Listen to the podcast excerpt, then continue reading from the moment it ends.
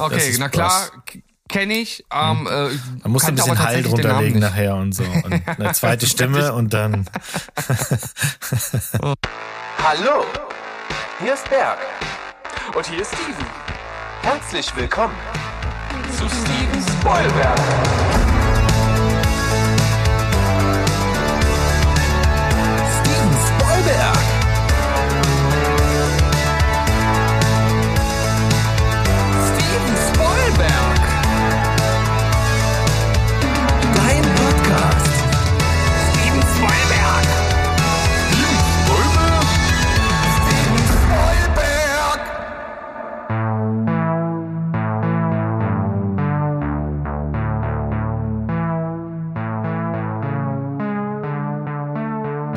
Jo, liebe Welt da draußen, wir sind's wieder, euer liebster Film- und Serienpodcast aus dem schönen Leipzig und natürlich heute wieder in Co-Produktion mit äh, im, im, großen Bereich der Lüneburger Heide. Sag ich das eigentlich richtig? Ist das, ist das, ja, äh, hm. ja kann man so sagen, oder?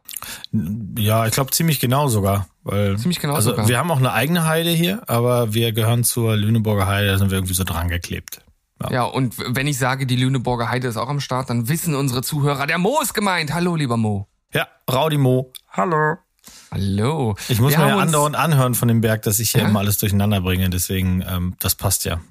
Aber das ist auch völlig in Ordnung, weil hm. äh, man braucht das einfach manchmal, dass äh, irgendjemand da ist, der das Ganze hier mal auffühlt, der irgendwie mal einen neuen Werf hier äh, in die Show bringt. Hm. Das bist halt Werf. du. Hm. Wir haben ein Thema, das äh, haben wir auch schon irgendwie so länger im Backkatalog hängen. Und ähm, wir dachten, wir beide sind da eigentlich ein ganz gutes Match, denn du schaust recht viele Dokus oder zumindest Recht viel ist wahrscheinlich jetzt hier euphemistisch ausgedrückt. Ich glaube, sehr viele Dokus.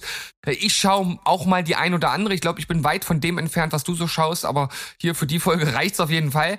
Hab da ein bisschen was zusammengesucht und bei dir ist das tatsächlich so viel. Du hast gesagt, äh, ich spezialisiere mich sogar auf ein Subgenre de, des Dokus äh, der, oder mhm. der Doku-Reihe. Was hast du dir da ausgesucht? Ich präsentiere nur Musikdokus. Und aus einem ganz einfachen Grund, weil ich stehe auf Musikdokus. Ich habe das, glaube ich, schon das eine oder andere Mal erwähnt, deswegen mache ich das ganz kurz. Ich finde halt, wenn so eine Musikdoku richtig gut funktioniert, dann habe ich danach Bock, mehr von der Band zu sehen. Manchmal kommt man so richtig in so ein kleines Fieber, dass man dann die Musik da auch richtig hört. Und wir haben ja eine Musikfolge gemacht und eigentlich war das hier so ein, eigentlich ist das hier so ein Split-Off. Ne? Wir hätten in der Musikfolge auch schon Musikdokus verarbeiten können. Und ich habe mhm. davon so viele gesehen, dass ich na unbedingt so ein, zwei, drei, vier davon vorstellen will. Und du hast auch recht, ich gucke so viele Dokus, dass wir beide alleine nochmal ein bis acht äh, Folgen damit füllen können, wahrscheinlich. Deswegen, wenn wir hier sagen, das sind die besten zehn, es sind halt zehn. Darauf können wir uns einigen. Ja, es sind zehn, beziehungsweise vielleicht auch die ein oder andere mehr. Äh, wir werden mal schauen, weil wir sind ja gegen enge Ketten, ja, die uns mhm. hier irgendwie die Luft zum Atmen, Atmen äh, nehmen und deshalb schauen wir mal, wie wir das hier heute machen. Wir sind da ganz spontan, ne, so wie immer. Ja. Und äh, ich würde sagen, ich habe ja äh, dich vorher gefragt, ob wir heute einfach mal ich sag mal so diesen groben Bereich Honorable Mentions, der oft irgendwie so hinten rangeklatscht wird, dass wir den einfach mal vorwegnehmen, so im Sinne von, ähm, die, die ersten Plätze, die dann von mir aus acht, sieben, sechs sind oder so, die war halt einfach hm, vielleicht nicht ganz so eng äh, auseinandernehmen oder ganz so genau und dann so langsam in unsere Top-Filme übergehen. Und vielleicht ist es dann eine Top 6 oder eine Top 7 oder eine Top 526.000, wer weiß das schon. Mhm.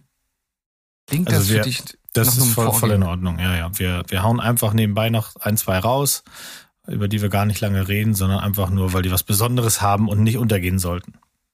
Genau, dann äh, würde ich sagen, äh, wir starten einfach mal, oder, oder ich starte jetzt einfach mal. Ich nehme mich jetzt einfach mal äh, für total wichtig und starte selbst. so, mhm. so bin ich halt. Ich habe ein, äh, mein, mein Ego passt einfach nicht in dieses Mikrofon hier rein. Das weiß ich nicht, wie ich, wie ich aus diesem Satz hier noch vernünftig rauskomme. Hau einfach irgendwas raus jetzt. Ich hau jetzt einfach irgendwas raus. Verdammt nochmal, Steven.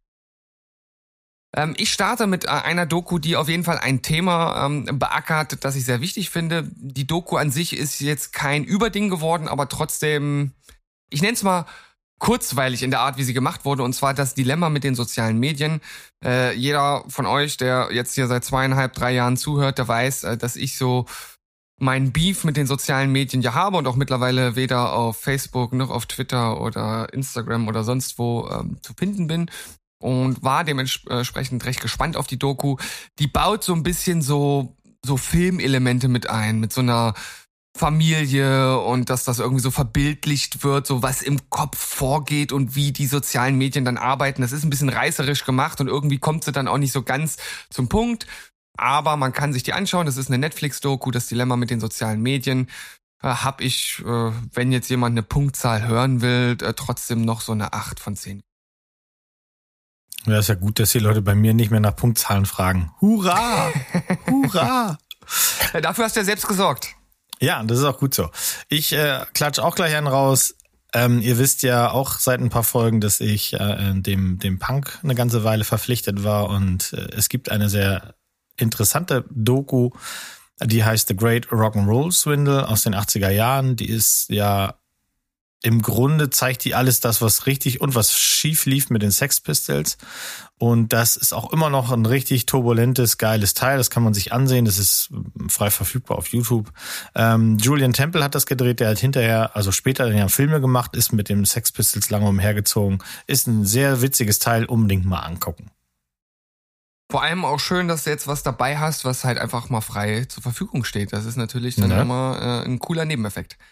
Ähm, ich breche jetzt einfach mal äh, direkt so ein bisschen, ja, man muss sagen mit dem Genre, denn äh, ich habe ja auch eine kleine ähm, Mockumentary-Serie mit reingenommen und die ist halt einfach so großartig und sie macht halt einfach genau das, was andere Netflix-Dokus auch machen. Also sie ist wirklich im Grunde genommen eine Netflix-Doku wie jede andere, nur dass es halt ausgedacht ist. Äh, American Vandal geht's mm. um eine um eine Highschool, äh, wo irgendein kleiner Schlawiner auf die Autos der Lehrer überall kleine und große Pimmelchen gemalt hat. Und ähm, mm. es äh, handelt dann oder es geht dann darum herauszufinden, wer das denn war. Und das ist halt wie eine echte Doku aufgemacht. Ähm, und ja, man denkt, man schaut eine normale Netflix-Doku und das ist dann natürlich auch ein bisschen, bisschen lustig gemacht alles. Äh, ein gutes Ding für zwischendurch, obwohl es auch zehn Folgen sind. Es gibt mittlerweile sogar noch eine zweite Staffel, die habe ich jetzt nicht äh, geschaut. Ich weiß auch gerade aus dem Kopf nicht genau, worum es da äh, rumgeht. Ich weiß auch nicht, ob es die unbedingt braucht, weil irgendwie ist der Gag dann auch äh, ausgelutscht. Aber American Vandal hat sehr viel Spaß gemacht und ähm, wer das jetzt toll findet, schaut doch mal rein. Ja, ich fand das ganz witzig. Aber auch nur die erste, die zweite. Okay. Habe ich dann irgendwann abgebrochen. Da war der Gag wirklich durchgelutscht. Ja. Ja, ich bleib weiter in meinem Musikteil. Ähm, es gibt einen Künstler, der sehr regelmäßig Dokumentationen veröffentlicht oder veröffentlichen lässt. Zwei davon von Andrew Dominic, den wir auch erst kürzlich in ein, zwei Folgen hatten für äh, andere äh, Filme, die er gemacht hat, nämlich zum Beispiel The Assassination of Jesse James by the Coward Robert Ford. Bei diesem langen Titel haben die meisten jetzt schon gewusst, ja, alles klar. Es geht um Nick Cave, Nick Cave hat diverse Dokumentationen. Eine davon ist 20.000 Tage auf der Erde, 20.000 Days on Earth. Eine weitere ist One More Time with Feeling. Eine dritte ist Idiot Prayer. Also es gibt jede Menge und ich kann die jedem, der Nick Cave mag, einfach nur empfehlen. Ähm, bei der einen oder anderen haben wir mehr Kontakt zur, zu Plattenaufnahmen. Wir kriegen also Rohfassung zu hören und auch diesen Entstehungsprozess. Ähm, es gibt eine sehr äh, gerade die One More Time with Feelings sehr, sehr äh, privat, denn äh, da geht's auch im Hintergrund um den Verlust des Sohnes, den Nick Cave dazu beklagen hatte. Also alle Dokumentationen, die es da gibt, kann ich nur empfehlen, wenn man irgendwas mit dieser Musik anfangen kann. Die sind unter, auf unterschiedlichen Plattformen gerade irgendwie überall abzurufen, also auch, auch zu kriegen. Ja, auf jeden Fall ein spannender Typ. Äh, ich bin jetzt kein großer Nick Cave-Fan. Ich habe immer mal, wenn ein neues Album rauskommt und ich dann irgendwas drüber lese, dass das wieder total großartig ist, höre ich immer mal rein und kann auf jeden Fall total wertschätzen, was er da musikalisch macht und kann mir dementsprechend auch vorstellen, dass äh, die vielen Dokus, die es da gibt, auch wirklich äh, interessante Dinge zum Vorschein bringen können. Also ja, es, wir wollten ja nicht so viel darüber reden, aber wenn man Nick Cave und Warren Ellis ähm, zusammenarbeiten sieht, ne, das ist das, das kann man also wirklich nur ganz, ganz schlecht erklären, was die, was die beiden machen. Also die reden und unterhalten sich und dann denkt man sich, wo soll das hinführen, wo soll das hinführen? Und dann geht er ins Studio und dann macht der was. Und offensichtlich haben sie vorher darüber geredet, wir haben es noch nicht verstanden, weil die beiden halt auf einer ganz anderen Ebene irgendwie miteinander äh, kommunizieren. Und es gibt wirklich, es gibt ein paar. Ich, ich mag ja seine Musik, ich finde seine, seine Songs großartig. Ich weiß auch, dass äh, in der Klientel, in der wir hier auch auf äh, dem Discord-Server rumlaufen, viele eher dem Metal äh, verpflichtet sind. Aber ich glaube, man kann sich so einer Stimme und die Art, wie er seine Songs macht, einfach, äh, einfach ruhig mal öffnen. Das, das kann nicht schaden. Ja, definitiv. Ähm, ich muss immer für Musik, die so in dem Bereich ge äh, geht, muss ich irgendwie gerade in Stimmung für sein. Mhm. Und ähm, das kommt tatsächlich nicht so oft vor bis jetzt, aber ich werde ja auch älter und ich glaube, die, die, die, diese Momente kommen einfach. Ja, wo ja, man es gibt so ein paar Melodien, die wirst du schwer los. Also das wird euch ja genauso ja. gehen, wenn ihr über eure neue Krachmusik da redet. Äh, und äh, das soll nicht immer so klingen, dass ich das nicht mag. Ich mag halt die Art nicht, aber ich höre sonst auch gerne Krach. Also so ist es nicht. Da kommen wir auch ja, später nochmal zu. Hast ja eben schon über den Punk geredet. Ist ja genau. letzten Endes auch äh, viel mit Krach verbunden. Genau, bisschen, ne? ich stehe ich steh auch auf Krach, so ist es nicht. Also ich habe jetzt hier noch zwei Filme, bevor äh, ich in meine Top-Filme starte. Und der Film hat es eigentlich auch verdient, ähm, später genannt zu werden, aber wir haben über den hier schon relativ oft geredet. Ich nenne ihn jetzt. Mein Lehrer, der Krake, Oscar mhm. prämiert äh, und das auch zu Recht, weil er einfach Bilder kreiert hat, die das, das ist ein Once-in-a-Lifetime-Ding, ja. Also ein ähm, äh, war das ein Filmemacher, der sich da zur Ruhe gesetzt hat, ich glaube, ne, in Südafrika, mhm. der irgendwie ausgebrannt war und sich dann halt ähm, dort, äh, wo er wohnte, direkt an der Küste ins Wasser begeben hat und dort äh, sich mit einer Krake angefreundet hat. Und das hat er halt einfach gefilmt und das sind unglaublich starke Bilder. Ähm, ich find's auch wirklich gut, dass er sich halt in die Natur, die dort vorherrscht, in auch den wilden Kampf der Natur nicht eingemischt hat, weil dort halt durchaus auch Bilder dabei sind, die Tierliebhaber ähm, ein bisschen was zu knabbern gibt. Weil äh, ich sag jetzt mal so, äh, der Krake wird da auch, ähm, ja, kommt da auch äh, nicht so gut davon bei einigen ähm, Angriffen, denen er dort ausgesetzt. Aber nichtsdestotrotz eine wirklich, wirklich ja, atemberaubende Doku. Mein Lehrer, der Krake auf Netflix zu sehen. Mhm. Ja, ähm, wo man die jetzt sehen kann, über die ich jetzt rede, weiß ich nicht, aber ich kann euch sagen, 2018 war das Ding äh, ein, ein sofortiger Klassiker. Und nicht, weil er so spitzenmäßig ist oder weil die Band, um die es geht, in irgendeiner Form wichtig ist, denn es, die Doku heißt Bros, After the Screaming Stops. Und es geht wirklich um die Band Bros, mit der ich nichts anfangen kann. Aber das finde ich halt bei Musikdokus gut. Ich schaue da trotzdem mal rein, weil mich schon interessiert hat, was machen die beiden jetzt. Äh, nach der Musikkarriere haben sie ja beide so ein bisschen versucht, äh, filmisch äh, aktiv zu werden. Und wir haben hier Matt Goss und seinen Bruder und der haut Sachen raus, der hat äh, Philosophien über, über Rom, über Kastanien, über königliche Straßenkehrer, biertrinkende Bulldoggen. 2018 war das witzig, das ist immer noch witzig. Ähm, ich mochte die sehr gerne, auch wie gesagt, immer wenn sie anfangen zu singen, muss ich einfach äh, äh, schmunzeln, weil das ist so absurd doof, die Musik. Aber die Typen sind halt irgendwie funny.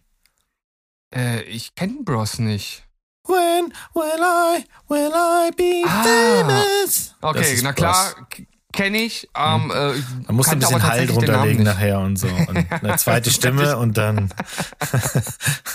okay, sehr schön. Das werde ich auf jeden Fall machen. Ich habe mir schon einen Marker gesetzt. Da werden wir sehr viel Spaß mit haben. Bros. When ja. Will I? Sehr gut. Ja, ähm, ja bei, bei mir wird's jetzt wieder ein bisschen ernster. Äh, ich habe einen äh, Film dabei, Das Fieber, der Kampf gegen Malaria. Das ist ein, eine wirklich wichtige Doku, denn die zeigt, dass Malaria im Grunde genommen ein Problem ist, das ja problemlos aus der Welt geschafft werden könnte mit sehr wenig Geld. Also Malaria-Medikamente, äh, das, das wäre hier überhaupt gar kein Problem. Jeder von uns, der hier Malaria äh, bekommen würde, würde in kürzester Zeit ähm, da Medikamente gegen bekommen und äh, in Afrika sterben da halt haufenweise Menschen und vor allem auch Kinder dran. Und äh, das ist wirklich bitter zu sehen. Äh, vor allem, dass das Ganze auch sehr stark von den Pharmaunternehmen mitgesteuert wird. Also es, wird, es gibt ja mal oft diese diese Verschwörung gegenüber der, der Pharma und oft äh, steckt da auch nicht so viel hinter, aber äh, hier wird's dann doch recht recht offensichtlich, dass da ein bisschen was was dran ist und deswegen ist das ein schon ganz schön augenöffnendes und hartes Ding, aber halt auch wichtig. Das Fieber, der Kampf gegen Malaria, eine äh, deutsch-österreichisch-schweizerische Co-Produktion von Katharina Weingart. Ja, allein bei der Ernsthaftigkeit von dem Thema könnte man lange drüber reden, ähm, wie wichtig eben auch Dokus sind, weil die uns ein paar Sachen zeigen, von denen wir vielleicht vorher gar nicht wussten, äh, wie sie in anderen Ländern ablaufen. Da, dass die Pharmaindustrie jetzt nicht unbedingt äh, so super glücklich ist und so super nett ist immer zu allem, das, das, das kennen wir ja schon. Aber das Ding schaue ich mir auf jeden Fall nochmal an, sobald ich das finde. Gar, gar keine Frage. Und, und an dieser Stelle vielleicht auch nochmal äh, einfach eine Zusatzinfo, also wenn jemand äh, dauerhaft irgendwie was was spenden möchte und da äh, nach dem größten äh, Nutzen vorgehen möchte, der äh, sollte tatsächlich für Moskitonetze spenden, denn äh, runtergerechnet auf den Dollar oder auf den Euro oder was auch immer kann man damit am meisten leben. Oh, das finde ich gut. Eine einfache Art zu spenden. Genau. Das finde ich gut. Ja, ähm, ich muss jetzt einen Schlenker machen zu einer wilden Blondine, von der wir bald einen ja, Biopic sehen werden, nämlich Oh. Madonna. Ich dachte, jetzt kommt gerade Barbie. Nee. Äh, Schluss. Wir haben jetzt schon zu viel darüber geredet. Ja. Nein, Madonna. 1990 hat sie ja die Welt schockiert mit ihrer Blonde Ambition Tour. Ähm, in Italien verboten, vom Papst höchstpersönlich, wegen ganzer, wegen dieser ganzen unanständigen Dinge, die sie da auf der Bühne macht.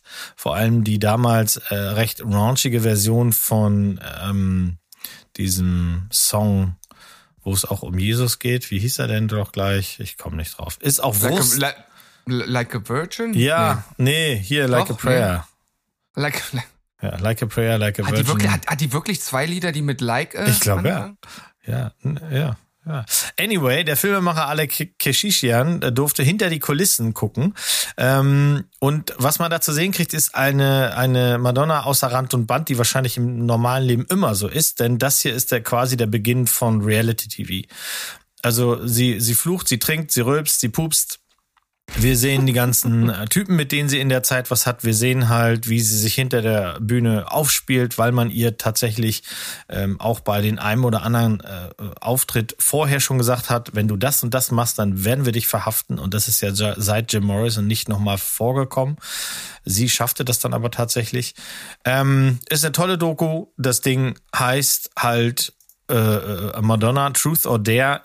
Ist nicht so ganz einfach zu finden, aber äh, es gibt sehr günstige DVDs davon. Das klingt auf jeden Fall spannend. Ich bin jetzt kein großer Madonna-Fan und ich weiß auch, dass sie früher einiges äh, ja, auf dem Kerbholz äh, hatte. Die oder hat nichts anbrennen lassen da, nicht. beziehungsweise auf ihr Kerbholz draufgeschmürgelt hat. Äh, In den letzten Jahren ist das ja alles äh, sehr unspektakulär geworden, was die gut macht. Ja, Ähm, man muss auch, eigentlich müsste man ja mal wissen, wann man äh, sich zurückzieht oder nur noch mit Schleier vor der Haustür geht, aber das kriegt sie irgendwie nicht hin. Ich finde ja, sie ist eine Verhohnepiepelung von sich selber mittlerweile. Das steht ihr nicht so gut zu Gesicht. Sie hat ja schon wichtige Sachen gemacht, aber ähm, Den Zeitpunkt, den hat sie lange überschritten. ja, der ist, der, der ist leider, leider, leider weg. Also ich könnte jetzt äh, in meine Top-Filme starten. Wie sieht's bei dir aus? Möchtest du Ja, vorher noch hau- einen anderen Film nennen? Nee, hau raus, hau raus. Okay.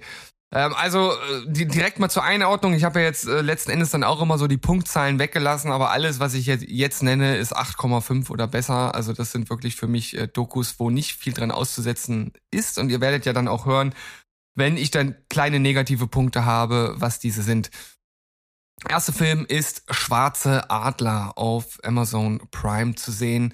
Ja, eigentlich im Kern eine Fußball-Doku, aber im eigentlichen innersten Kern eine ähm, Doku über Rassismus äh, im deutschen Fußball. Und wir haben ja jetzt schon seit Jahren, ich weiß jetzt nicht, in den 60ern war es oder 70ern, wo der erste äh, Dunkelhäutige für Deutschland äh, auf den Platz gelaufen ist. Und das war natürlich damals noch was völlig anderes als heute. Dort angefangen wird das Ganze also aufgerollt. Ähm, die Spieler, die äh, dort gespielt haben, die werden interviewt, die äh, erzählen, wie das früher war. Und ähm, das Ganze arbeitet sich dann Stück für Stück chronologisch bis zur Jetztzeit vor, inklusive einen kleinen Schlenker ähm, nochmal zum Frauenfußball.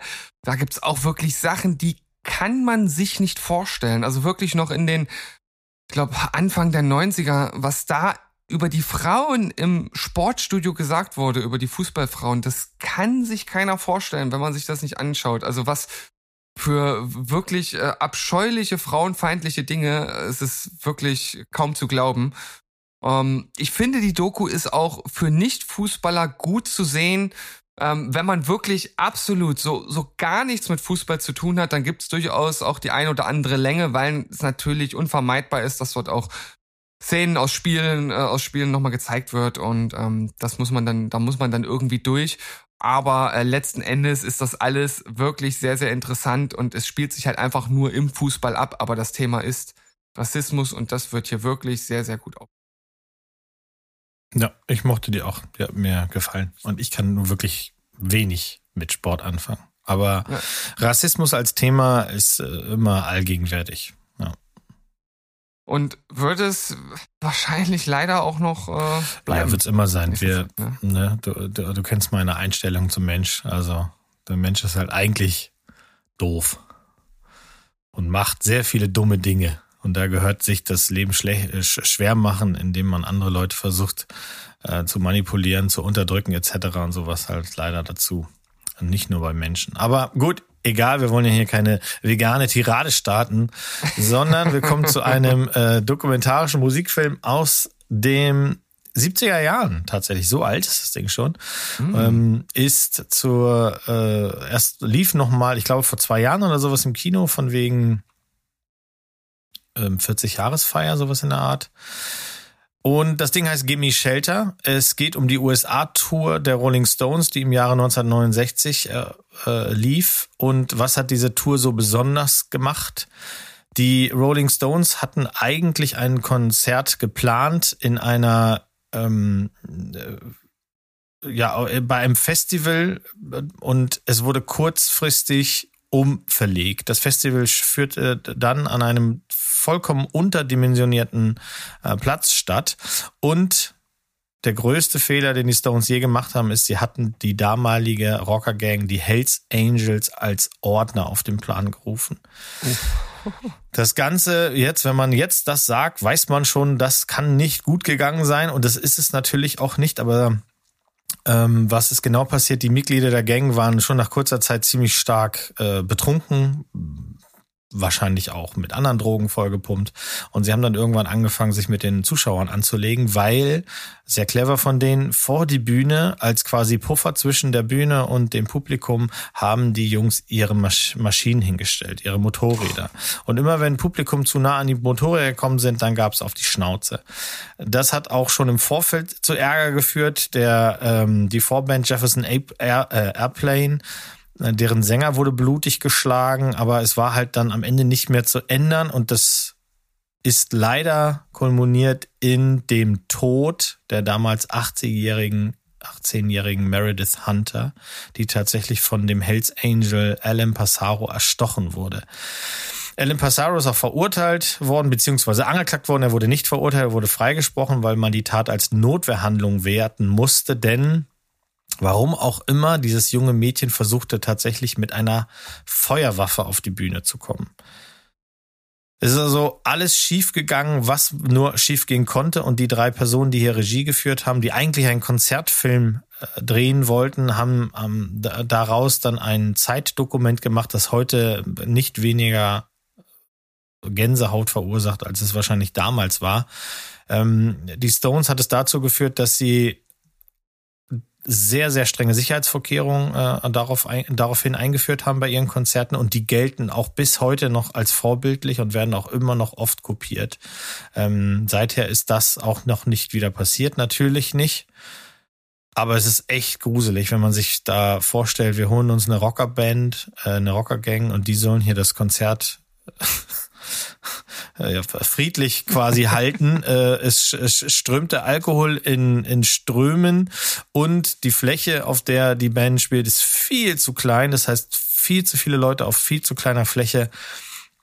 Das war ein Desaster in Planung und das sieht man hier super. Das hat also wirklich nichts von der Wucht verloren. Gimme Shelter von 1970 kann ich nur empfehlen, ja.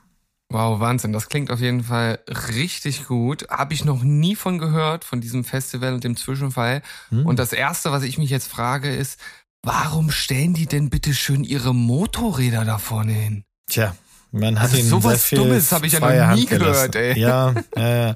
Also der, äh, es gab dann auch ein Interview und das äh, hört man auch zum Anfang des Films, wird es, wird ein Teil davon eingespielt von Sonny Barger.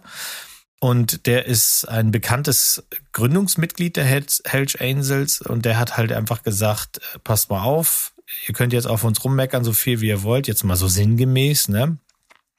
Die haben angefangen an unseren Motorrädern rumzufummeln und dann ging's halt jemand, dann ging's halt los. Jemand hat getreten, jemand hat gehauen und wenn du da so stehst und das Motorrad ist dein Leben, dann haust du halt zurück. So ungefähr sinngemäß beginnt dann dieser Film und dann wirst du auch direkt quasi eingesporen auf das, was dann kommt.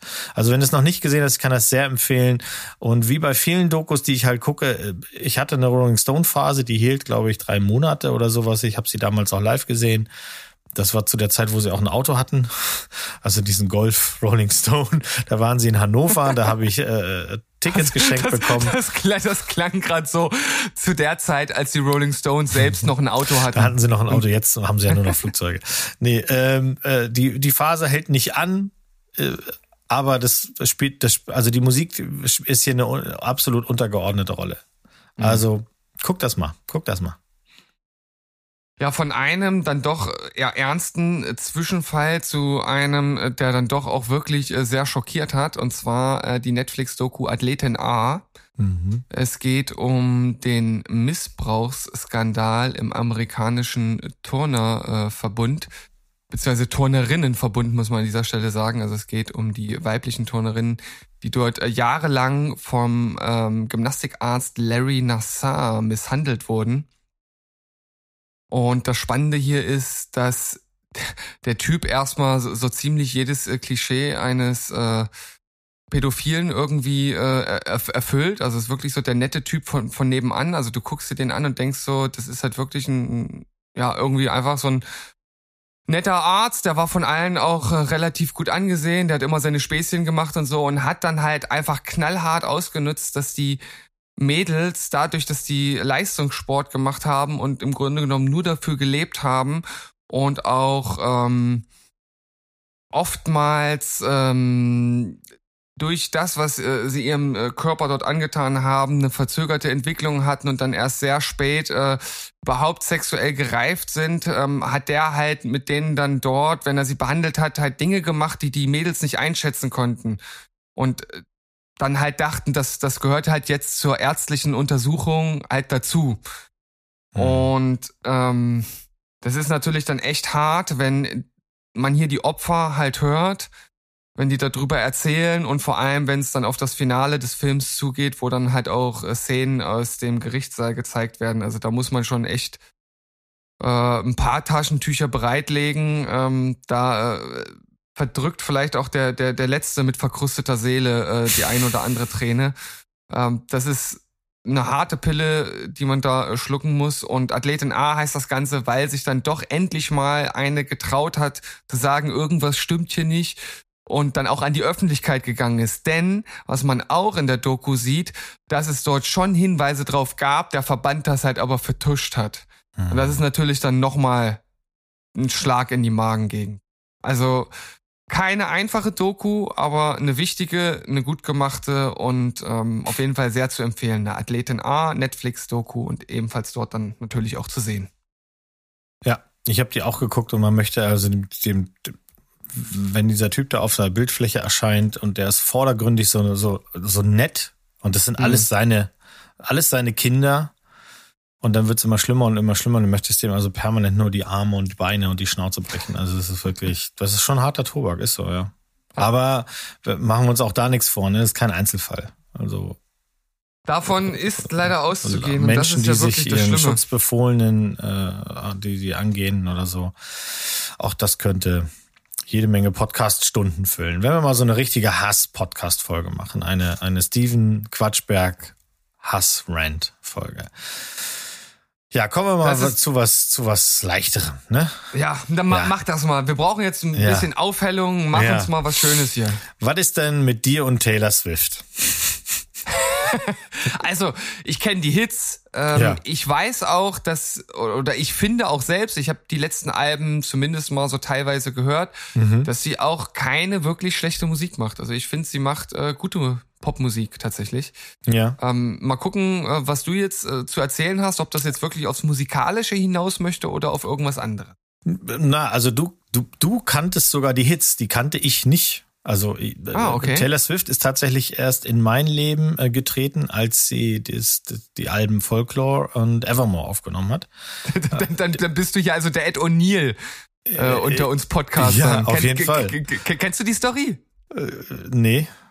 Äh, Also Ed O'Neill, O'Neill- ich dachte, das ist einfach nur so ein Diss, weil ich alt bin, aber nein, danke. Nein, nein, Okay. an dieser, an dieser Du Stelle Penis, wirklich mal kein Altersdiss. Nee, Okay. äh, Ed, O'Neill war mal wohl auf einer Party und hat da halt äh, mit, mit Taylor Swift äh, geredet und, und der wusste gar nicht, wer das ist. Und dann hat Ah. irgendjemand, ey, das, das war Taylor Swift. Also, wer, wer ist Taylor Swift? Ich habe keine Ahnung, wer das ist. Okay. Ähm, also, du bist sozusagen hier der Ed O'Neill, der. Ich bin der Ed O'Neill. Also ich wusste, dass es sie gibt, aber ich wusste halt, dass das keine Musik ist, die, die, die für mich irgendeine Relevanz hat. Dann Okay. erschien, erschonte ja in der, mitten in der Covid-Pandemie ähm, ein Album namens Folklore und damit war sie auf meinem Radar. Folklore hat meiner Meinung nach auch sehr zu Recht damals den Grammy gewonnen. Es ist ein schönes Album. Ähm, wenn man ihr eins nicht nachsagen kann, ist, dass sie, dass sie irgend so Popsternchen ist. Und das wird einem eben auch sehr bewusst, wenn man sich die Dokumentation ansieht mit Namen Miss Americana. Die ist auch noch auf Netflix zu sehen. Und die ist ein, die ist auch aus dem Jahr 2020, begleitet aber ähm, Taylor Swift meines Wissens in den Jahren 18 und 19 so in dem äh, äh, in dem in diesem Zeitraum und zeigt halt einfach äh, das Leben und und ihr die Karriere. Ähm, Lana Wilson hat das inszeniert. Das kam ja Januar 2020 auf Netflix. Genau, das passte gerade zu der Veröffentlichung von Folklore. Und das Ding ist irgendwie so ein bisschen ungeschminkt, emotional. Äh, der Blick auf ihre, äh, auf eine verwandelnde Phase, aus der dann eben Folklore auch entstanden ist, dieses Album. Ich mochte das sehr gerne. Wir sehen so Konzertaufnahmen von dem vorherigen Album, wo sie richtig noch Stadiontour und alles schreit und kreischt. Äh, damit konnte ich jetzt nicht so viel anfangen, aber man sieht halt, die ist richtig, die, die arbeitet richtig hart. Und was einem klar wird, ist halt eben, wie viel von ihr selber in dieser Musik drin steckt. Denn eins kann man ihr auf jeden Fall nicht vorwerfen. Textmäßig schreibt die so gut wie kaum eine andere von den bekannteren Popsternchen vielleicht. Also die, die nimmt immer wieder auch Bezug auf sich selber, ihre Geschichten, ihre, wir werden über mehrere Songs irgendwie verteilt und das ganze Ding hat damals viel Kritikerlob gekriegt, diese Dokumentation. Äh, Das Ding wirkt sehr ehrlich, da wurde nicht viel äh, irgendwie verstellt, würde ich jetzt behaupten. Ich weiß natürlich nicht, war ja nicht dabei. Aber ich mochte die sehr gerne. Mir hat sie diese, diese Künstlerin auch näher gebracht, wenn auch nur für zwei Alben und der Rest davor ist mir halt immer noch Wurst. ähm, aber ich mochte das. Ich habe da, da, äh, hab da viel gelernt. Mochte die. Äh, Das klingt auf jeden Fall äh, sehr, sehr spannend. Und vor allem, dass sie jetzt immer noch äh, zugänglich ist, ist natürlich umso schöner. Äh, Werd ich, glaube ich, äh, mir auch mal anschauen. Vor allem äh, nach dem, was ich jetzt hier gleich noch hab, äh, das sind nochmal so zwei, zwei harte Themen. Äh, auf jeden Fall schön, dass du jetzt hier auch nochmal den Fun ein bisschen mit reinbringst. Ja, ja, ja. Fun. Cheesy. Fun. Fun, Dann- Cheesiness. Das Jetzt, braucht man dann hol du mal das dunkle Band wieder raus. Das große Tuch der, der, der, der schweren Last. Ja, also ich, ich glaube, äh, also härter kann ich jetzt nicht sagen, aber es ist ähnlich hart auf eine andere Art und Weise, wie das eben bei Athletin A auch der Fall war. Und zwar eine ganz, ganz frische Doku-Serie von Netflix. Ähm, äh, jetzt schaue ich nochmal. Keep Sweet, so heißt es im Original. Ähm, Pray and Obey und auf Deutsch sei lieb, bete und gehorche. Es geht um eine fundamentalistische Abspaltung der Mormonen mit dem Namen äh, Kirche Jesu Christi der Heiligen der letzten Tage. Ähm, auf, auf Englisch, wo steht's? Fundamentalist Church of Jesus Christ of Latter-day Saints. Und äh, ich lese euch einfach mal vor, was dazu als ähm, Lehre der Kirche auf Wikipedia steht, damit ihr versteht, äh, um was es geht, denn das genau behandelt auch die Doku. Die Kirche hält die Polygnie mit der Unterordnung der Frauen unter die Männer für notwendig, damit der Mensch die höchste ewige Erlösung erreicht, die Gottheit. Um das zu erlangen, muss ein Mann mindestens drei Frauen heiraten. Und wenn ihr das jetzt hört, dann wisst ihr auch schon genau, in welche Richtung das geht. Und wer sich noch nie mit dieser Kirche beschäftigt hat, oder man muss schon sagen, mit dieser Sekte, äh, der ist nicht auf das vorbereitet, was in der letzten Folge passiert, denn das ist nochmal so ein richtiger Schlag in die Magengegend. Es geht also nicht nur darum, dass halt äh, dort generell die Frauen unterjocht werden, sondern es gibt dort auch noch so ein Kirchenoberhaupt. Man kann den so ein bisschen vergleichen, ähm, na, natürlich nicht vom Verhalten, aber von der Stellung her wie, wie, wie den Papst äh, bei der katholischen Kirche. Da gibt's also einen von denen, die Mitglieder glauben, er ist der Abgesandte äh, des, des Herren und er ist der Vertreter Gottes auf der Erde und ähm, dem ist halt zu, zu gehorchen und das ist in diesem äh, Falle äh, Jeff Warren oder Warren Jeff, weiß ich genau nicht mehr genau wie rum. Und äh, der Typ hatte halt irgendwie zum Schluss äh, 60 Frauen und halt äh, zig äh, Kinder dann natürlich auch. Und das war so einer, der sich halt wirklich mit mit ähm, mit einem Plan und mit einer Strategie äh, dort an die an den Kopf der Kirche gesetzt hat und äh, wirklich ja ich sag jetzt einfach mal sein Ding durchgezogen hat und das Ganze wird halt dokumentiert. Die erste Folge, da geht es erstmal um die um die Kirche an sich um den Vorgänger von, äh, von Jeff Warren und äh, dann seinen Aufstieg und dann letzten Endes, und das nehme ich jetzt einfach mal vorweg, auch seinen Fall. Und äh, das ist wirklich interessant natürlich. Das ist so ein Ding, wo man vorm Fernseher sitzt und sich fragt, wie kann sowas sein? Wie kann sowas passieren? Da passieren Dinge, da wird von der, von der erlösenden Stadt Zion gesprochen, die dann irgendwo aufgebaut wird. Da haben die einen riesigen Tempel hingesetzt. Das ist irgendwo in Texas, glaube ich, gewesen. Ähm, da so ein richtiges Eldorado für die Kirche. Dann sind die da alle hingezogen und dann äh, haben die da diesen Typen verehrt und dann sind dort Dinge passiert, die sich keiner vorstellen kann. Hartes Ding, trotzdem absolut sehenswert. Ähm, sei lieb, bete und gehorche auf Netflix. Ja, also ich habe das auf dem Zettel. Ja. Ich hatte nur in letzter Zeit keine Lust, so wütend zu werden. Und ich äh, neige dazu, besonders wütend zu werden, wenn es um alles, was mit der Kirche zu tun hat, äh, geht. Ähm, weil ich das einfach absurd finde was, was da passiert. Wir, die Leute glauben an einem alten Märchenbuch und ähm, rechtfertigen damit die schlimmsten Dinge, die man sich auch nur ausdenken oder, wie du gerade sagst, wahrscheinlich nicht mal ausdenken kann. Ich werde es auf jeden Fall nochmal sehen, aber das ist auch so ein Ding, da brauchst du die Stimmung für, ne? Weil ja, danach, also ich meine, dann, wenn, danach musste der erstmal ein paar Folgen Dinos reinballern, um dann wieder irgendwie positiv gestimmt zu sein und nicht mit dem, mit dem Messer auf den, auf, auf den Balkon zu setzen. Ja. Oder, oder wie wir es gerade machen, äh, wir, wir haben uns jetzt nochmal an Arrested Development gewagt. Okay. Da hat, da hat man auch sehr viel Spaß auf jeden Fall. Ja. Als, ja. Auf, als Aufmunterung danach. Also das war auch so, äh, das, das war auf meiner Timeline bei Netflix. Ähm, ich hatte das sozusagen ähm, ja so äh, auf dem Bildschirm, dass man lesen konnte, um was es geht. Mhm. Ich habe es mir durchgelesen, meine Frau hat sich durchgelesen, wir haben uns angeguckt und dachten so, ja, das sowas interessiert uns halt und wir haben einfach gesagt, okay, machen wir an und dann sind wir halt auch dran geblieben, haben es mehr oder minder an zwei Tagen durchgeschaut. Mhm. Das sind fünf Folgen und dann brauchte man echt erstmal wieder ein bisschen Entspannung, wie du sagst, ja. ja ich habe erst kürzlich, ihr wisst ja, dass ich ein bisschen Kunst mache und ähm, ich habe erst kürzlich, nachdem da in den USA dieses eine schreckliche Gesetz da jetzt gekippt wurde, äh, mich nochmal mit Kirche etc. Und, und, sowas auseinandergesetzt und dann musste halt irgendwie auch so ein Bild raus aus mir. Wenn ich jetzt mir vorstelle, ich gucke jetzt auch noch eine fünfteilige Doku-Serie, die wahrscheinlich ähnliches in mir auslöst, dann werde ich wahrscheinlich eine ganze Installation machen.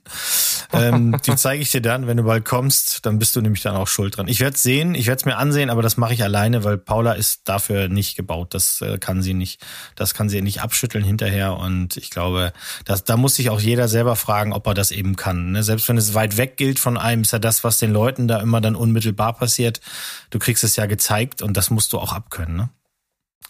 Ja, auf jeden Fall. Ähm, also wenn euch das jetzt abschreckt, dann lasst es sein. Wenn es euch interessiert, kriegt ihr auf jeden Fall eine richtig gute Doku. Ja, das ist immer so ein Schlenker von Time zu Mal Sachen. Aber ähm, bei mir wird's auch so unterschwellig ein bisschen ernster jetzt, aber auch nur unterschwellig, weil im Grunde äh, ist äh, durch die Ernsthaftigkeit hier eine sehr tolle Dokumentation entstanden. Es geht um die Dokumentation Mistaken for Stranger. Sagt dir nichts, nehme ich an. Nee, sagt mir nichts. In dieser Dokumentation geht es scheinbar um die Band The National. Mhm. Die dir wahrscheinlich auch nicht so viel sagt, wie ich mal denke. Ich weiß es nicht doch, so genau. Doch, ja? die, die, die, die kenne ich, weil ah, okay. ähm, die ganz oft auf äh, Plattentests.de, da äh, scroll mhm. ich auch immer so ein bisschen rum, um zu schauen. Ähm, da weiß ich, dass die mit ihren Alben immer in den Jahresbestenlisten sehr weit ja. oben rangieren. Äh, und auch zu Recht, ähm, denn die, die Musik von denen ist großartig. 2010 stand diese Rockband eben quasi kurz vor ihrer größten Tour und ähm, die waren da schon zehn Jahre zusammen, haben fünf Alben gemacht, wie du gerade gesagt hast, von der Kritik gefeierte Alben. Also die sind wirklich, wirklich gut und sind stetig äh, besser geworden. Und ähm, wir sehen den Leadsänger Matt Berninger, der seinen jüngeren Bruder Tom einlädt, als Tourmitglied, als Crewmitglied auf dieser Tour mitzukommen. Und Tom selber ist, wie er es immer selber sagt, ein angehender Filmemacher. Er möchte eigentlich gerne Horrorfilme drehen, aber es hat einfach noch nicht so richtig geknallt.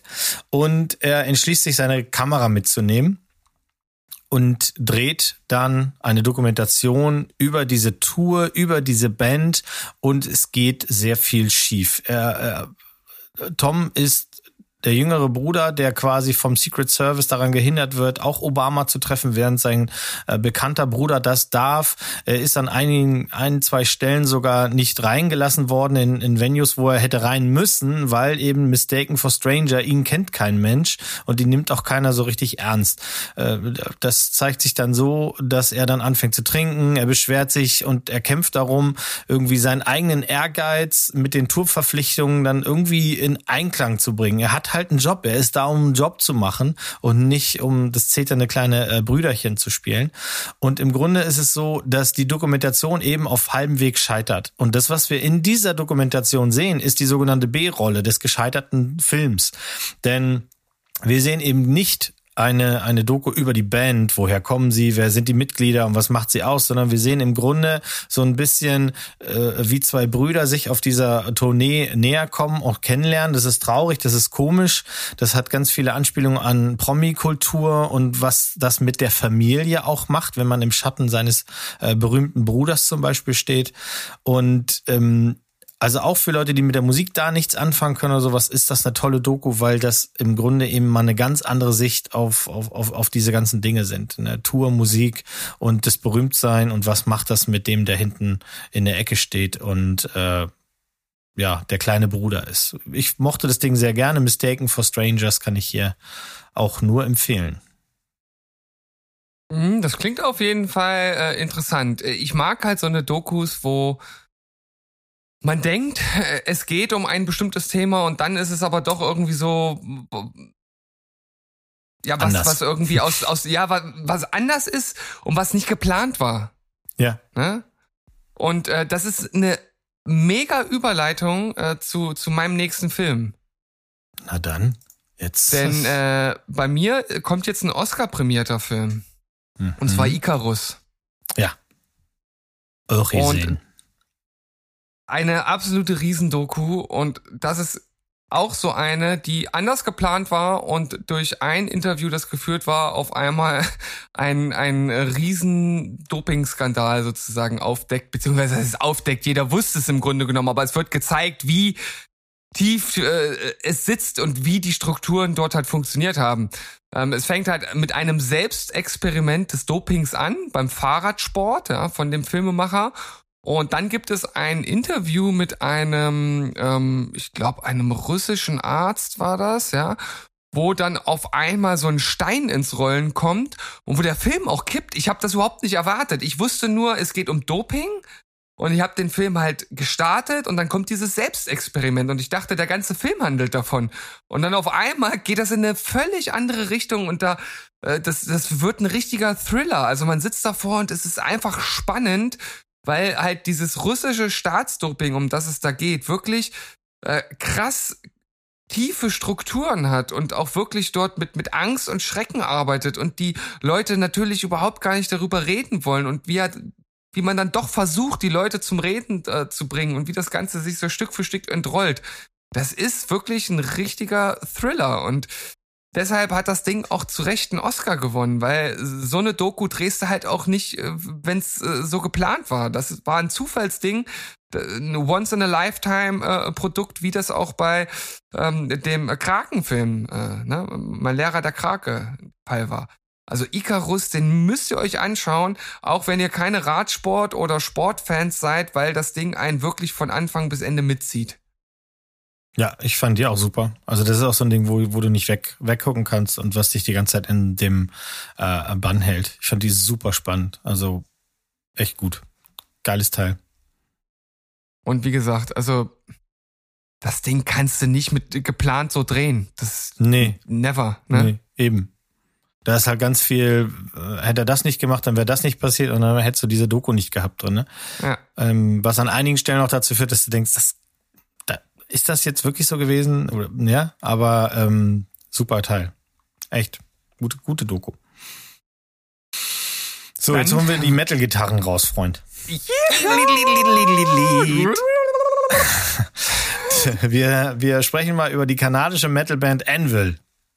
Und hm, ich glaube, okay. mich daran zu erinnern, dass äh, unser hochgeschätzter Freund und Mitstreiter in diesem Podcast, äh, äh, Dr. Sandro, äh, das, ich glaube, das war das Erste, was er rausgeplautzt hat, als ich mal gesagt habe, Musikdokus. Ich glaube, mich zu erinnern, dass er das gemacht hat. Ich weiß es aber nicht. Vielleicht äh, gebe ich ihm jetzt Credit, wo er kein, wo keiner hingehört, aber das ist egal. Man kann Sandro einfach mal loben, da freut sich der Stu.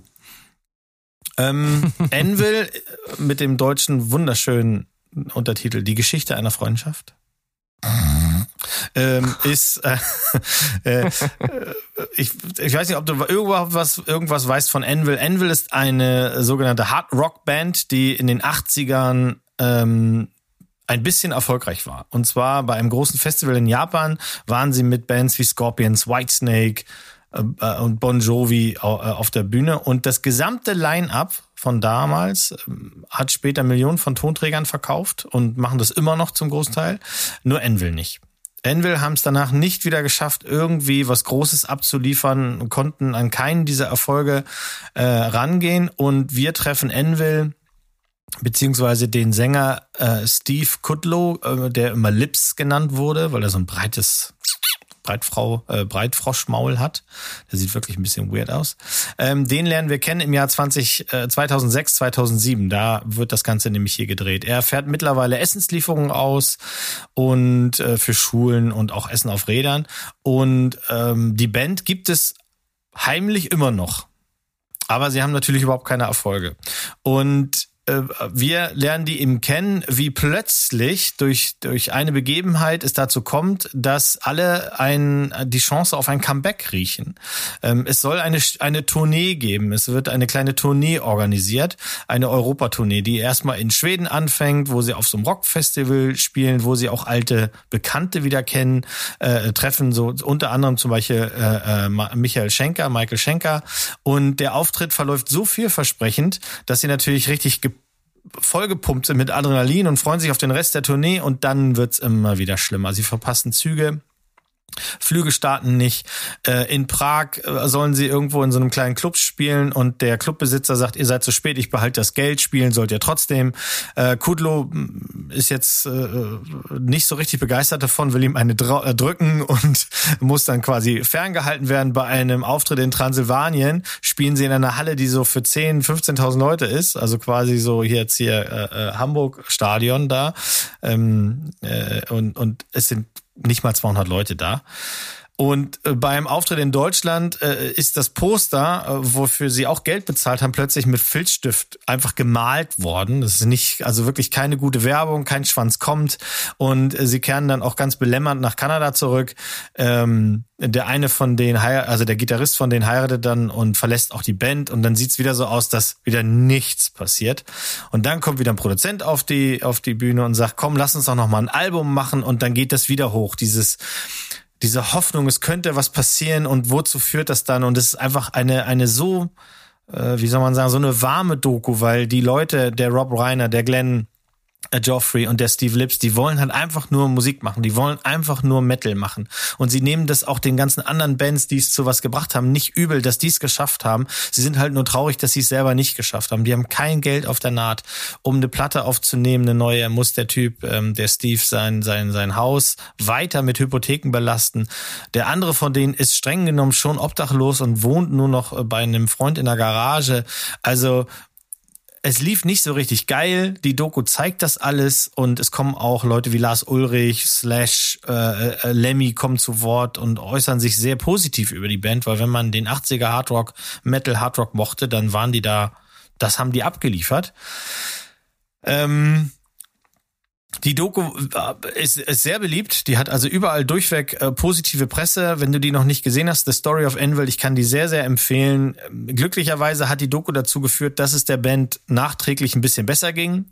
Ähm, äh, denn auch Scheitern kann ja charmant sein und Scheitern äh, sehen wir hier halt und so sind sie wieder auf andere Festivals eingeladen worden. Die Platte, die sie am Ende dann selber finanziert haben, mit nix quasi, äh, hat sich auch okay verkauft, also so, dass sie jetzt alle nicht mehr am Hungerstuch nagen.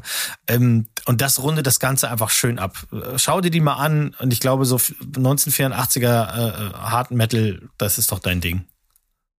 Ja, definitiv. Wenn es gut gemacht ist, äh, bin ich da offen für. Ich hatte auch mal so eine Phase, da habe ich so die die die 70er Jahre äh, Rockgrößen äh, gehört hier Rainbow und mhm, mhm. äh, äh noch früher zurück Yes und äh, ja. was dann noch so alles so aus dem aus dem Prog Metal Bereich irgendwie kam. Mhm. Ähm, äh, also ich kann mir vorstellen, dass Envil da vielleicht nochmal eine neue Phase anreißt bei mir. Mal gucken. Ja, ja, mach das mal. Weil also ähm, das, das Album, was sehr erfolgreich war, Metal on Metal, das hatte zwei große Hits, also Metal on Metal einmal und 666. Sowas kommt natürlich immer sehr gut an. Äh, die kannst du dir ja mal äh, anhören und dann entscheidest du, aber selbst wenn du sagst, ach naja, das ist mir zu 80s und zu little, little, little, ähm, guck dir die Doku an, weil das ist einfach Wahnsinn, wie, wie, wie, wie positiv die alle noch da drauf bleiben, wenn die, der kleinste Funken Hoffnung da kommt. Und dann mhm. wünscht man denen das so sehr, man wünscht denen so sehr, dass, äh, dass das letzte Mal, wenn sie auftreten würden, dass die, dass der Bums voll ist. Das, das hofft man dann halt einfach, ne? Aber es ist krass, die haben echt viele Alben in den letzten Jahren aufgenommen. Ja, ja, die haben immer wieder und deswegen, deswegen sage ich ja, die haben kein Geld auf der Naht. Äh, wenn man sich vorstellt, dass für die Aufnahmen da äh, gerade mal von von dem damalig neuen Album 13 ist 13 äh, waren nur 13.000 Pfund das Problem. Das ist jetzt für eine Plattenaufnahme ist das nicht besonders viel. Ähm, und, und, und nicht mal das war da das Geld um das aufzunehmen, um, mhm. um sie, äh, um sie hinzubekommen. Ne? Also Hut ab auf jeden Fall. Die, die leben also, den Traum. ich habe jetzt gerade mal geschaut. Warte, 1, 2, 3, 4, 5, 6, 7, 8, 9, 10, 11, 12, 13, 14, 15, 16, 17, 18, 19 Alben haben die mittlerweile. ja. Das ist ordentlich. Das schaffen nicht viele Bands. Nee. Und vor allem, und vor allem, wenn man halt wirklich so wenig Erfolg hat. Äh, das ja, durchzuziehen. Da, da auch dran zu bleiben, genau. Also das ist ja auch was Besonderes. Also die, die, die Alben rausplauzen, obwohl sie streng genommen halt keiner hört, ne? Das ist schon, schon, schon eine harte Nummer. Oh Aber so positiv, trotzdem aufgeladen, dass ich die, ähm, äh, ich habe die schon zweimal gesehen, ich mag die einfach sehr gerne. Äh, die Doku, die bei mir jetzt auf dem letzten Platz kommt, die habe ich auch schon, also nicht letzten, äh, letzten im Sinne von als letztes genannt, aber auf dem Treppchen sozusagen ganz oben, oben weil meine Lieblingsdoku. Äh, habe ich auch schon mehrfach gesehen und das ist tatsächlich so ein Film, den kann ich einmal im Jahr schauen, weil er einfach so schön ist und einfach mir immer wieder das Herz erglühen lässt, äh, weit die Geschichte von einem Weg um die Welt von Patrick Allgeier und Gwendolin Weißer, die sich auf dem Weg gen Osten, ja, wie der Name schon suggeriert, einmal um die Welt äh, selbst filmen. Mhm. Äh, das ist äh, eine ganz große Doku. Also die ist wirklich einfach, die ist einfach nur grandios von, von Anfang bis Ende. Äh, das ist halt eine Dokumentation der Weltoffenheit, was sie dort überall in, in, in Ländern, von denen man das gemeinhin, so wie sie oft dargestellt werden, halt nicht erwartet, äh, wenn man sich da nicht näher mit beschäftigt, äh, zeigen wirklich, äh, wie schön es halt einfach auf der Welt sein kann. Äh, man sieht die unterschiedlichsten Orte. Man sieht auch mal gefährliche Orte. Also ich sag mal so, in Pakistan äh, würde ich jetzt mich nicht freiwillig aufhalten wollen. Ähm, da müssen sie zum Beispiel dann auch wirklich äh, unter Polizeischutz in der Polizeistation äh, schlafen und dann halt irgendwie weiterziehen, weil dort, wo sie waren, das halt wirklich sehr, sehr gefährlich war.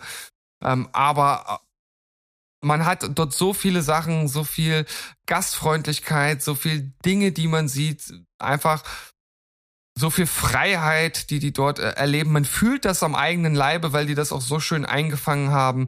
Äh, unterwegs gibt's sogar noch Nachwuchs. Also ich meine, das ist doch mal ein Abenteuer, ja, wie man sich das vorstellt. Man, man zieht einmal um die Welt und dann kriegt man auch noch ein Kind. Äh, das hat dann letzten mhm. Endes die, die mexikanische Staatsbürgerschaft, weil es dort geboren wird und dann geht's irgendwann zurück und man, man macht diese Reise mit und am Ende kommt man irgendwie selbst auch mit nach Hause. Also es fühlt sich so an, als wenn man wirklich unterwegs war und dann irgendwie erschöpft, äh, aber auch froh wieder zu Hause ankommt und äh, irgendwie froh ist, wieder zu Hause zu sein. Also das ist wirklich äh, äh, ein tolles Ding. Und das äh, die Doku gibt es auf keiner Streaming-Plattform zu sehen. Die haben die tatsächlich nur auf ihrer eigenen Website zum äh, Ausleihen. Also die kann man dort für fünf Euro, glaube ich, zahlt man und kann sich die dann 48 Stunden lang angucken oder oder wahrscheinlich auch kaufen, das weiß ich nicht, das habe ich, hab ich bis jetzt noch nicht gemacht. Ich habe sie damals hier äh, in einem kleinen ähm, Nischenkino gesehen und dann habe ich mir die noch einmal ausgeliehen gehabt und ähm, das lohnt sich. Also ich würde auch jede, jedes Jahr wieder dafür fünf Euro ausgehen, weil es halt einfach wert ist. Oder vielleicht auch mal kaufen. Das könnte man ja auch machen, wenn man ne, sie sich wirklich ne, jedes Jahr anguckt. Ne, genau, also wenn es irgendwie ein Medium gibt, dann kannst du sie doch einfach kaufen, ja. Ja, kennst äh, du die eigentlich? Nee, ich, ich, ich, nee. ich kenne die nicht. Und es ist ja schon ekelhaft äh, positiv, was du da sagst. Ja, äh, ja. Ist, ja. ist es auch, aber die ist halt wirklich toll. Also ich ja. habe ja mittlerweile schon viele Dokus gesehen, die in eine äh, ähnliche Richtung oder Kerbe äh, schlagen. Bestimmt noch so fünf, sechs, die ja halt ähnlich sind, wo, wo sich irgendwie auf den Weg gemacht wird mit dem Fahrrad oder mit Motorrädern oder mit mit irgendeinem Fluggerät oder so. Mhm, mhm. äh, aber keine, keine ist so gut wie die. Muss man einfach sagen. Ja, klingt sehr gut. Ich glaube, fünf Mäuse, das kann ich mal probieren. Wie lang ist sie? Ist sie lang? Ist sie sehr lang? Die ist, die ist äh, relativ lang, die geht knapp zwei Stunden. Ja, aber das musst du auch, wenn du um die Welt willst, ne, dann. Ja. Ja. Ja, re ähm, relativ lang mit äh, zwei Stunden zwanzig ist auch meine, meine letzte Doku. Und wenn mich jemand fragt nach, ähm, was ist eine gute Musikdoku, was zeigt denn schön viele Facetten, nicht nur von der Band, sondern auch das bisschen drumrum. Davon hatte ich ja jetzt schon so ein, zwei, also quasi alle zeigen eher drumrum als nur maßgeblich die Band. Und das ist auch bei meiner letzten so.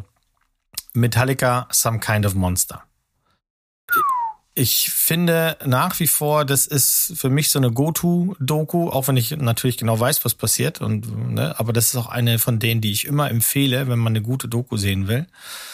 Denn äh, was wir hier zu sehen bekommen, ist auch etwas, was so nicht geplant war. Die, die Band hat die beiden Filmemacher Joe Berlinger und Bruce Sinofsky ähm, während Dreharbeiten zu einem zu, zu, zu einer anderen Doku, die auch sehr gut ist, aber kommen wir mal ein anderen Mal zu, äh, kennengelernt und haben den, obwohl sie nie äh, Musik freigeben, haben sie den beiden erlaubt, dass sie für ihre Dokumentation Songs von Metallica benutzen. So sind die in Kontakt gekommen und so ist man auch immer in Kontakt äh, geblieben. Und die es gab dann irgendwann mal relativ frühzeitig äh, Gespräche, komm, lass uns doch mal die Aufnahmen zu unserem neuen Album einfach filmen. Lasst uns einfach mal gucken, dass wir eine schöne Doku daraus machen. Das ist gerade angesagt. Man muss dazu wissen, dass äh, Ende Ende der 90er, also 1999, kam ja S&M raus, ähm, das Album von Metallica, wo sie ja, mit dem San Francisco Symphony spielen. Das ist jetzt für reine Metallnasen wahrscheinlich eher eins der Alben, die sie zu Rockhalliger machen, aber es war wahnsinnig erfolgreich. Und mhm. dann liegt es natürlich nahe, dass man sagt, ähm, wir machen das jetzt. Es, die 2000er waren halt einfach wahnsinnig, also gerade Anfang 2000 waren wahnsinnig erfolgreich. Und so sind die beiden eben an Bord gekommen und sollten hinter der Bühne nonstop, ohne Einschränkung, darüber hat sich die Band vorher unterhalten, alles filmen dürfen und auch quasi den Director's Cut Zuschlag, den haben sie auch bekommen.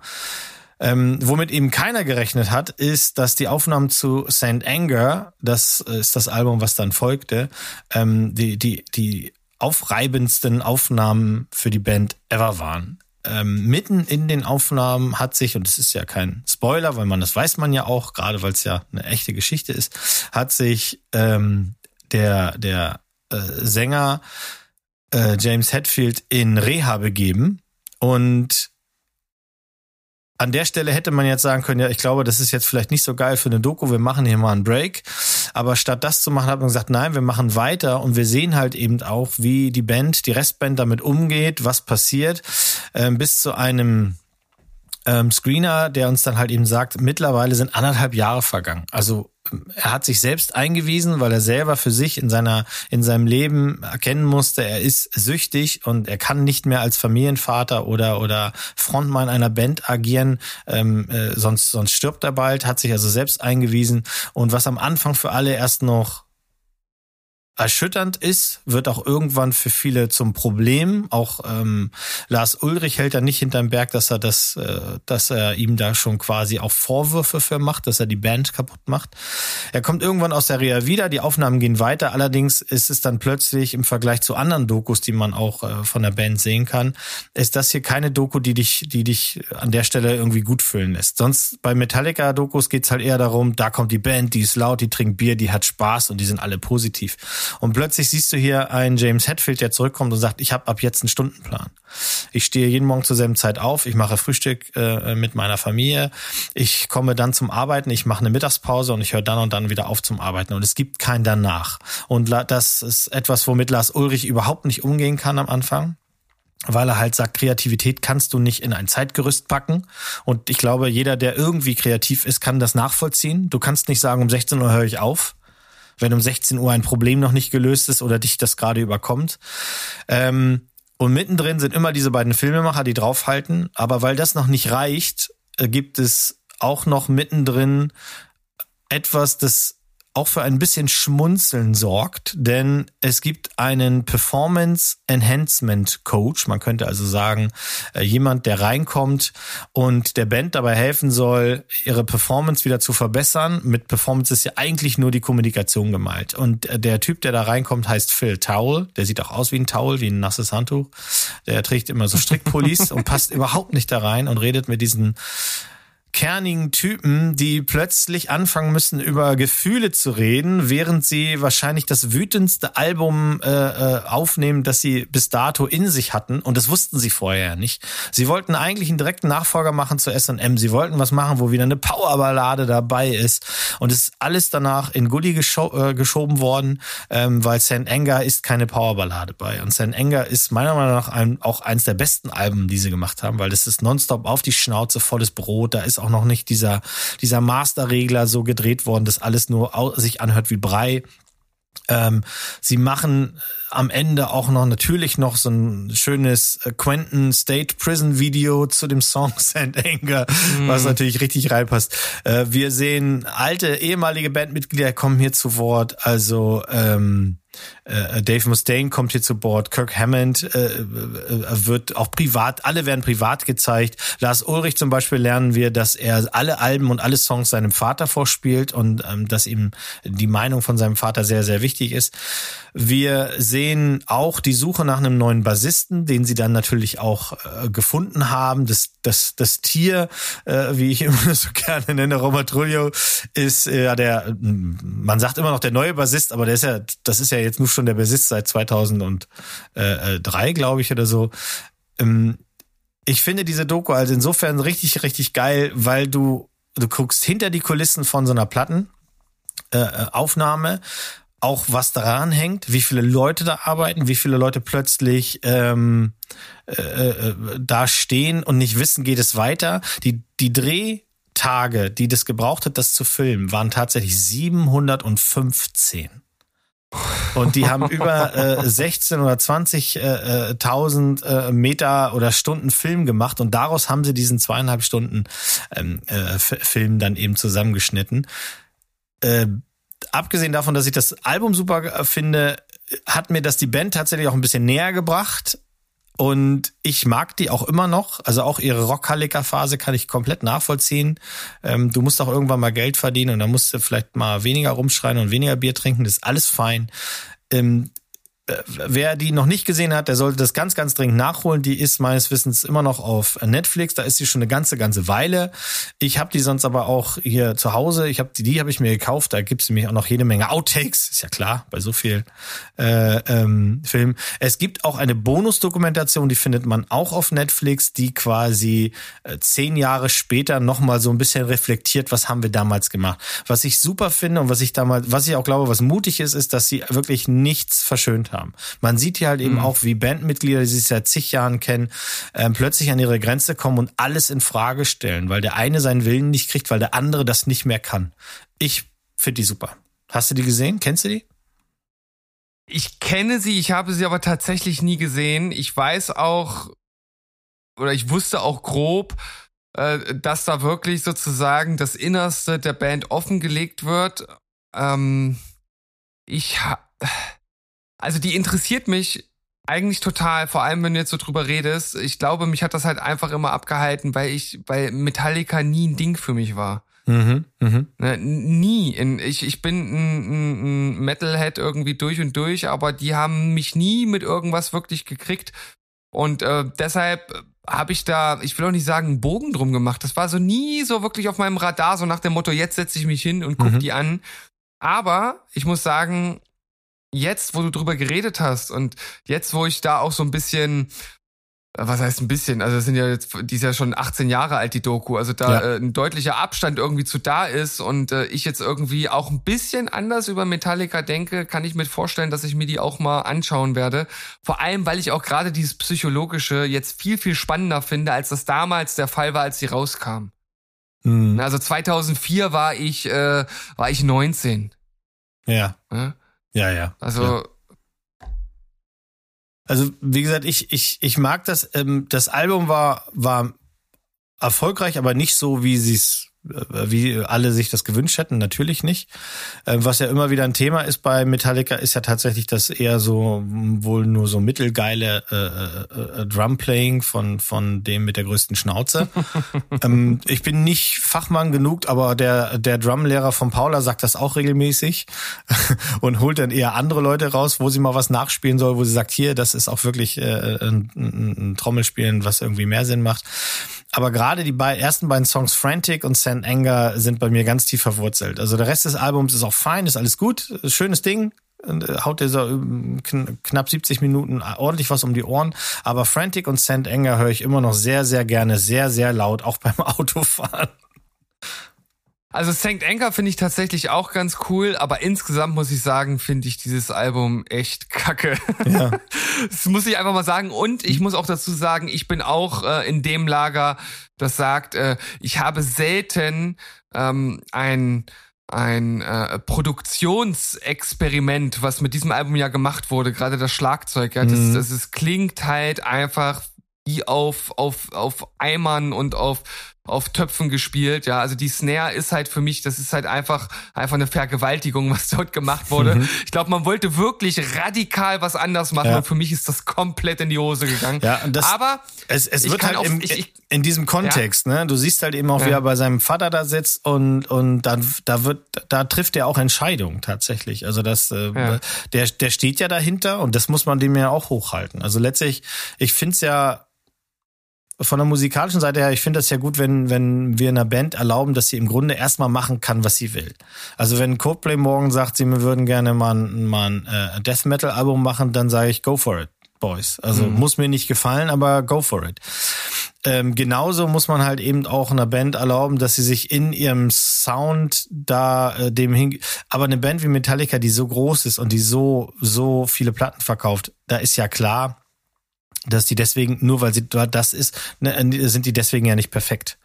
Ne? Aber ich finde, du musst trotzdem dahinter stehen. Und das macht er und das finde ich gut. Also ich habe zum Beispiel ein größtes Problem damit, wenn ich von Musikern höre, auch in Dokus oder sowas, ähm, die dann sagen, ich kann mit meiner eigenen Musik nichts anfangen oder ich bin immer unglücklich, mhm. wenn ich Musik mache ja. oder sowas, weil das vermiest mir selber den Spaß daran. Das, das ist so. Also äh, ich möchte mir einbilden, dass sie Bock drauf haben, das zu machen, was sie da machen, und dann sollen sie dahinter stehen und dass du 20 Jahre später mal irgendwann sagst, naja, bei dem Album hätte ich eher mal das machen sollen oder dies oder sowas. Das ist ja auch ganz normal, weil du dich ja entwickelst. Also äh, ne, wir werden ja auch bald dein, den Remix von deinem SpongeBob-Song hören und da bin ich auch gespannt. Wo bist du im Jahr 2022? Ähm, und das muss ja alles, das muss ja alles erlaubt sein. Ne? Äh, das wird ein Banger, sagst du. ja, ich bin gespannt. Ich bin sehr, sehr gespannt. Ja, also das war, das ist meine Nummer eins, weil ich einfach finde, die haben sich da was getraut, auch mit der Doku und das darf man hier ruhig mal äh, honorieren. Aber im Grunde sind alle die Dokus, die ich heute genannt habe, so, dass ich sagen würde, wenn mich jemand fragt, dann solltet ihr die alle gucken und nicht 1, 2, 3, 4, 5. Ich fand die tatsächlich alle super interessant, die du mitgebracht hast. Also die jetzt in den Top-Platzierungen mit drin waren. Hätte ich nicht gedacht, ähm, aber alleine dieser Umstand, dass es gar nicht so sehr um die eigentliche Musik äh, oder die Bands halt geht, mhm. ähm, das äh, spricht mich halt an, weil ich sowas immer spannend finde, gerade wenn es in die Psychologie geht und deshalb ist das ein absoluter Anstoß, jetzt doch tatsächlich mal Some Kind of Monster zu gucken. Ich glaube, da kann ich auch meine Frau zu bekommen, weil die ist immer bei Dokus manchmal auch so ein bisschen, oh, hat sie nicht so Bock drauf, da mhm. muss es irgendwie von der, von der Thematik halt wirklich stimmen. Und ich glaube, das äh, könnte ja auch äh, sehr gefallen. Ja, ich bin gespannt. Und Kannst du gerne berichten, ich, ich, ja. Ich, ich werde auf jeden Fall berichten und ich will jetzt nur mal festhalten, Envil hat einfach mal fucking doppelt so viele äh, EPs aufgenommen wie Metallica. Ja, ja. Du, da müssen wir uns auch nicht drüber unterhalten, dass das Musikbusiness auch nicht unbedingt fair ist und nicht die guten Leute das Geld bekommen oder sowas, sondern einfach, ähm, äh, es ist immer ein Zusammenspiel von vielen Dingen. Zur richtigen Zeit, an der richtigen Stelle den richtigen Song zu haben. So. Ja, und äh, natürlich war das auch, auch völlig Banane, was ich gerade gemacht habe, weil es geht ja nicht um Masse, es geht ja um Klasse. Ja. Ne? Und, Aber da kann ähm, ich nicht mitreden. Ich habe tatsächlich außer den Songs, die Anvil in, dem, in der Doku gespielt haben, noch nicht viel weiter gehört. Das, dafür hat's nicht gelangt, weil mir das dann nicht so wichtig war. Aber da, mit der Doku hatte ich den Spaß. Bei anderen ja, Bands ich, ich, ist das wieder so ein bisschen anders. Also ich habe auch mal diese äh, 20 Years Pearl Jam, diese quasi äh, Doku mhm. gesehen zu dem 20-jährigen Bestehen. Und das triggert dann einfach, ach komm, die ganzen alten Album hörst, hörst du dir noch mal an. Aber mehr auch nicht. Weißt du, du kriegst nicht so viel drumrum. Ja. Oder es gibt, ach, das wollten wir ja nicht machen, Honorable Benches. Aber es gibt zum Beispiel drei oder vier Dokus mittlerweile über Joy Division und New Order, weil die Geschichte halt zum Teil so viel Absurdes hat. Aber da verstehe ich halt, dass man sagt, ich glaube, ich muss die Musik mögen, um das zu verstehen. Mhm. Ist eigentlich nicht so, weil die haben wirklich vielen absurden Shit gemacht. New Order vor allem. Ähm, aber das erzähle ich dann ein andermal. Das erzählst du ein andermal. Du hast ja jetzt ja auch äh, praktisch äh, dein eigenes Some Kind of Monster abgeliefert mit dieser sehr, sehr ausufernden, aber auch zu Recht ausufernden äh, Review zu Metallica Some Kind of Monster. Jetzt. Eine schöne, äh, eins oder der schöne Abschluss der Folge. Wir wollten ja nicht so viel mit Plätzen heute arbeiten, sondern das hier einfach mal so ein bisschen äh, stehen lassen und einfach sagen, die sind ein bisschen besser als vielleicht die erstgenannten. Und ähm, ich hoffe, dass der ein oder andere jetzt was gefunden hat, was er äh, anschauen kann aus dem Bereich, denn Dokus sind einfach toll. Das müssen wir auch einfach mal festhalten ja, und auf jeden mal, Fall. das muss noch mal gesagt werden. Ja, ja, ja. Ich guck die, das sind auch so meine Go-To-Dinger. Ich guck gerne viele Dokus, weil man lernt so viel Man kriegt Hinterdr äh, Hintergründe, man kriegt auch Sachen erzählt, von denen man gar nicht weiß, dass, die, dass es sie gibt. Und das ist toll. Mo, Ja. vielen Dank, dass wir das hier heute machen durften äh, oder ich mit dir machen durfte. Ja, so vielen Dank, rum, dass ja, du musstest. Äh, gerne, für dich muss ich äh, äh, gerne immer mal wieder. Ja. Ähm, nicht auf Toilette, sondern hier einen Podcast aufnehmen. Ja, Mal ja. gucken, wann das das nächste Mal der Fall ist. Wir haben, haben wir irgendwas angesetzt nochmal demnächst? Nee, nee, aber, Nicht, ne? aber ähm, die anderen, die anderen Nappeln müssen jetzt ran. Ja, na, ich äh, muss jetzt demnächst noch ran, die Folge, Stimmt, du bist äh, ja- die, die, du- Mhm. Sonntag, die Sonntagsfolge aufzunehmen, die vor dieser Folge erscheint. Das äh, ist nämlich bei uns gerade so ein bisschen versetzt. Das mache ich mit dem Sandro, aber wir werden sicherlich auch mal wieder zusammen vor dem Mikro zu finden sein. Auf so, jeden, auf jeden. Mach's gut, mein Lieber. Nun reicht's aber auch. Tschüss Ciao. und Goodbye. Bleibt. Ist bei Dokus vollkommen egal. Stimmt eigentlich. Aber egal, das ist doch unser Mantra hier. Jetzt hör doch auf. Das war, es war so gut bis zum Mantra? Schluss. Mit Fuchsschwanz. Okay, dann kannst du das alles rausschneiden. Ich mache jetzt nochmal spoilerfrei. Tschüss.